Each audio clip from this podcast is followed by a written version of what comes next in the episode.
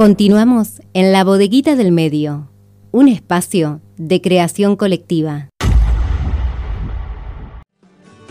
13 horas 35 minutos. Continuamos en la bodeguita del medio con muchísima información y ahora nos vamos al corazón del mundo, a Estambul, con nuestra columnista Ariana Forte, que bueno, va a estar haciendo un panorama de las distintas situaciones que se están atravesando. Recordemos que eh, habíamos hablado del envío de armamentos a Bolivia de parte del expresidente Mauricio Macri. Bueno, vamos a conversar con ella acerca de ese tema. También tenemos que hablar de que se firmaron los contratos y van a ingresar eh, las vacunas Moderna eh, en febrero del 2021 a la Argentina. Vamos a estar analizando el contexto en Cuba y tenemos que hablar, por supuesto, del asesinato del presidente de Haití. Todo esto vamos a conversar con Ariana un panorama muy amplio en síntesis que nos va a hacer nuestra compañera licenciada, conductora, que está, como decías vos, en el centro del mundo, en el corazón del mundo,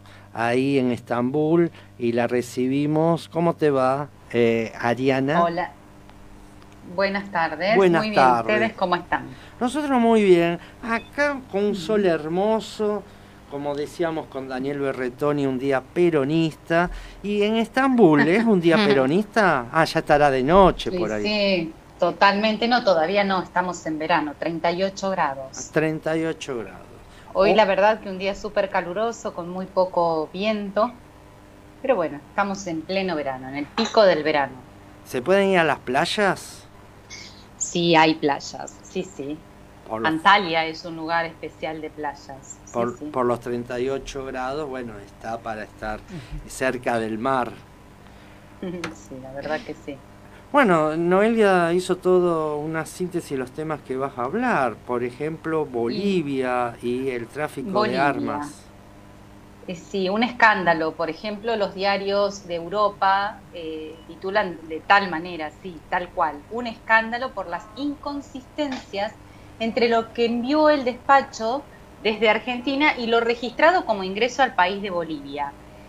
La diferencia, por ejemplo, una de las diferencias va desde las 70.000 municiones a casi 1.400 entregadas. Es mucha la diferencia y es eso lo que el gobierno de Alberto Fernández va a investigar, además de que, bueno, como un país eh, hermano va a estar proveyendo de armas, luego ¿Para qué? Para perpetrar un gobierno inconstitucional luego de un golpe de Estado. O sea, esto es lo que pasó en noviembre del 2019 en Bolivia. Lo cierto es que hay documentación que respalda las diferencias, estas diferencias de, de mercaderías, de armas enviadas, y mientras el expresidente Mauricio Macri se escuda en que esto es un atentado por su postulación en la campaña política, y bueno, es la victimización, ¿sí? Un nuevo rol en la política, la victimización. O sea, a Cristina le inventaron 20.000 causas. Ayer otra vez cayó una de las causas que estaban tecleando y el mundo lo vio, el mundo lo vio como una de las mejores disertadoras del mundo, defendiéndose, obviamente. Y. Eh, por un lado, bueno, como decía, encontramos a un expresidente que hizo un envío que es inconsistente entre lo que se envió y entre lo que se registró como entrada al país vecino. Y por otro lado tenemos la visión de Alberto Fernández que trata de reivindicar la posición de Argentina con Bolivia como países hermanos y que bajo ningún motivo avala las acciones golpistas que bueno que se llevaron a cabo eh, en, esta acción realizada en noviembre del 2019. Así que de Bolivia nos vamos a ir a Cuba, ¿qué te parece? A Cuba, está cerca. Ah. A Cuba. Pero eh, Bolivia no tiene salida al mar. Es difícil llegar a. Bueno, Bolivia tiene una salida al mar, al mar en conflicto con Chile. Sí. bueno, la Haya hace unos cinco años aproximadamente volvió a declinar su pedido y bueno, tiene ahí como un pequeño escaparate para poder comercializar y demás. Sí, un conflicto de muchos años. Como, como Cuba también está en una situación que es un conflicto desde hace años, desde la revolución, con eh, los Estados Unidos y el gran bloqueo que tiene eh, para sus alimentos, sus productos, sus insumos. ¿Y qué está pasando en Cuba? Bueno, si hablamos de Cuba, primero antes que nada para situarnos en cómo es el país, hablamos de que es un país que tiene aproximadamente 110.000 kilómetros cuadrados, es un país chico. Eh, para compararlo, por ejemplo, tiene la, capacidad de lo que tiene eh, Pensilvania en Estados Unidos en cuanto a kilómetros cuadrados. Es un poco más chico que la ciudad de Pensilvania en Estados Unidos. Eh, y tiene una población de 11.032.340 personas. ¿No nació nadie en estos días? Bueno, según los últimos censos 2021. Junio, el último censo 2021. Siempre me gusta dar estos datos para que nos situemos en la dimensión que tiene el país, en eh, la cantidad de habitantes y compararnos un poco nosotros también. Sin lugar a dudas, el tema de Cuba no deja de ser un tema polarizante y es otra de las vedettes del momento. Cuando hablamos de palabras y de comunicación y demás, el mundo está polarizado y no iba a quedar Cuba lejos de eso. Por un lado están quienes defienden la postura del presidente Miguel Díaz Canel eh, y Tengamos en cuenta que Cuba es un país que está bloqueado hace 60 años y que durante el gobierno de Trump soportó más de 243 acciones de presiones que ejerció el gobierno de Estados Unidos. Y ahora, encima de todo esto, Cuba se tiene que desayunar con las declaraciones de Joe Biden, que exige la liberación del pueblo cubano y reafirma que Estados Unidos está del lado del pueblo. Vamos a ver, a ver qué, tal de tal del lado del pueblo está las tropas de Afganistán irán para Cuba. Creo que Estados Unidos está como buscando un lugar donde va a ubicar estas tropas que ya se le está terminando el tiempo. Sí, las tropas, las armas. Macri se la dio a Bolivia, a los golpistas en Bolivia. Y bueno, el gobierno de Estados Unidos ahora focaliza en otros lugares, quizás Cuba. Lo, lo que sí hay que tener en cuenta, y esto eh, desde otras miradas es que en, Cuba hoy hay una ausencia de liderazgo político, no está el liderazgo político de la época de la Revolución cubana. La crisis sanitaria es crítica por la pandemia, que es crítica en el mundo entero, no solamente en Cuba. Pero bueno, hay que tener en claro que hay miradas que hay que tener en cuenta. Eh, la gente está cansada y está cansada en el mundo entero de estar eh, encerrada, de tener estos problemas de coronavirus, de la escasez que generó la pandemia, en un país que ya venía bloqueado y que venía con diferentes escaseces, represiones, sí, que se suceden. En algunos canales de televisión se pudo ver, en otros, eh, por ejemplo, los, las acciones de los youtubers eh, que bueno, no deja de ser también una acción mediática y eh, para el show business, digamos, o sea, para, eh, a ver, veamos esto como desde un negocio, a ver quién va a agarrar esta porción de la tierra del planeta que tiene riquezas, que tiene una población que necesita ser gobernada y liderada como corresponde, pero lo democrático sería que sea gobernada y liderada como corresponde por cubanos propios, no por ningún extranjero ni por ninguna colonización que quiere apropiarse de espacios. Además, un lugar estratégico en, dónde está ubicada la isla. Estratégicamente. exacto. Y además, como decís vos, eh, la mediatización del conflicto hace que la cultura hegemónica del capitalismo la pone a Cuba de un sector distinto a los Estados Unidos. Sí, es un mundo de pobreza extrema, pero de pobreza extrema hablo de una pobreza extrema desde el pensamiento hasta la pobreza extrema que viven ciertos ciudadanos de, eh, de Cuba.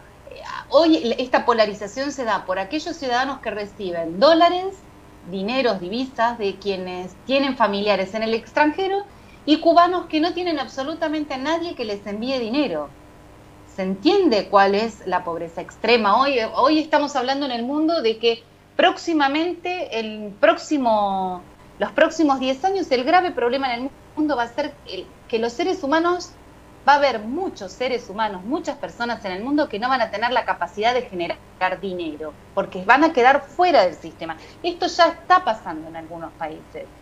En algunos países se ve mucho más marcado y en otros todavía no se ve tanto. Pero bueno, es una necesidad del mundo, no es que solamente esto sucede en Cuba. Lo que sí hoy es Cuba es el escenario porque, bueno, Cuba es noticia, porque hoy las derechas quieren sobresalir y quieren remarcar que las izquierdas eh, posiblemente están fracasando.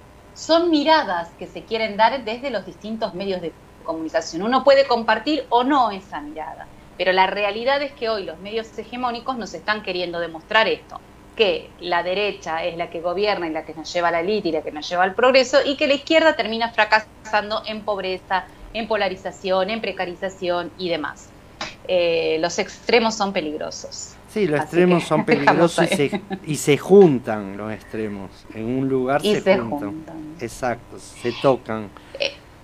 Recién decíamos que bueno, que Estados Unidos tiene los ojos puestos en Cuba y Joe Biden ahora todos los días está hablando con respecto a que él se solidariza con el pueblo cubano. También se solidarizó esta semana con el pueblo haitiano, que está ahí nomás, ahí muy cerquita de Cuba. Y no es casual que cuando Cristóbal descubrió América, encontró estos lugares que son clave para la América por la riqueza, que han sido saqueados totalmente.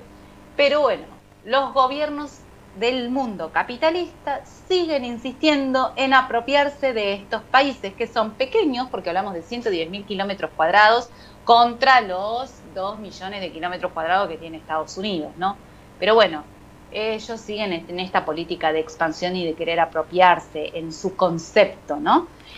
Bueno, yéndonos a Haití, el pasado 7 de julio fue asesinado el presidente Jovenel Moise. Él estaba durmiendo, increíblemente eh, su seguridad falló, todo el sistema que protege a un gobierno. Bueno, hablamos de una ciudad, de un país como es Haití, que está dentro de una precarización política, social, económica, en absolutamente todos sus niveles. Pero bueno, que estaba tratando de recomponerse, de salir adelante, pero bueno, el presidente fue asesinado y esto genera una batalla de, a ver, de quiénes apoyamos más al país para poder apropiarnos o quedarnos, o bueno, con nuestro gesto de ayuda estamos demostrando un cierto interés. Eh, lo cierto es que hay detenidos más de 25 colombianos. Se dice que, se dicen, no, las investigaciones están reflejando que eh, participaron más de 25 personas, hasta ahora hay 25 detenidos colombianos que son, pertenecen a dos comandos, que eh, según ellos, según los detenidos, eh, no la intención no era matar al presidente de Haití, la intención era retenerlo y entregarlo a, eh, a la DEA, ¿sí? a la Policía Antidrogas estadounidenses. Hoy hay una dicotomía, esta noticia es fresca, salió entre las últimas horas de ayer y, el, comienzo del día de hoy, depende del lugar del mundo donde uno esté, ¿no? Eh, algunas teorías están diciendo que es el FBI quien quería eh, al presidente de Haití no muerto. Y otras eh, teorías conspirativas dicen que es la DEA, y vaya a saber uno por qué, porque todavía no se dice por qué la DEA estaba atrás concretamente del presidente de Haití, eh, Jovenel Moise. Así que bueno, veremos en el transcurso de los días qué es lo que vaya sucediendo. Gracias Ariana, como siempre, por el informe completo que nos hace sobre los distintos países y lo que está sucediendo a nivel internacional. Y nos encontramos en 15 días. ¿Qué te parece? En 15 días y te doy un último, perdón por el tiempo, pero eh, el rebrote en Europa con la cuarta y quinta ola, no se quejen argentinos, cuídense muchísimo. Barcelona volvió a medidas atrás, Malta está cerrado, Sydney cerró, Los Ángeles volvió al uso del barbijo. Así que Argentina es un país que se tiene que cuidar muchísimo estos meses porque todo el cuidado que se tengan durante estos meses van a ser propicios para que el próximo año podamos empezar eh, de la mejor manera posible. Y vacunarse. Y vacunarse, sí, totalmente. Un abrazo. Hasta luego, buenas buena semana para chau, todos. Chau. Buena barbijo y distanciamiento social. Pasó por la bodeguita del medio Ariana Forte, nuestra columnista desde el corazón del mundo, desde Estambul, haciendo, como bien decía usted, un análisis completo del panorama internacional y bueno, la esperamos nuevamente en, en 15, días. Con todas estas informaciones que por, eh, hay temas que uno no lo tiene porque en la Argentina no se habla mucho de, por ejemplo, el asesinato del presidente de Haití. Así es, casi ningún medio lo tocó. solamente medios gráficos. Pero muy por arriba. Y muy por arriba, así es. Vamos a la música, en este caso llega Silvio Rodríguez con Playa Giro.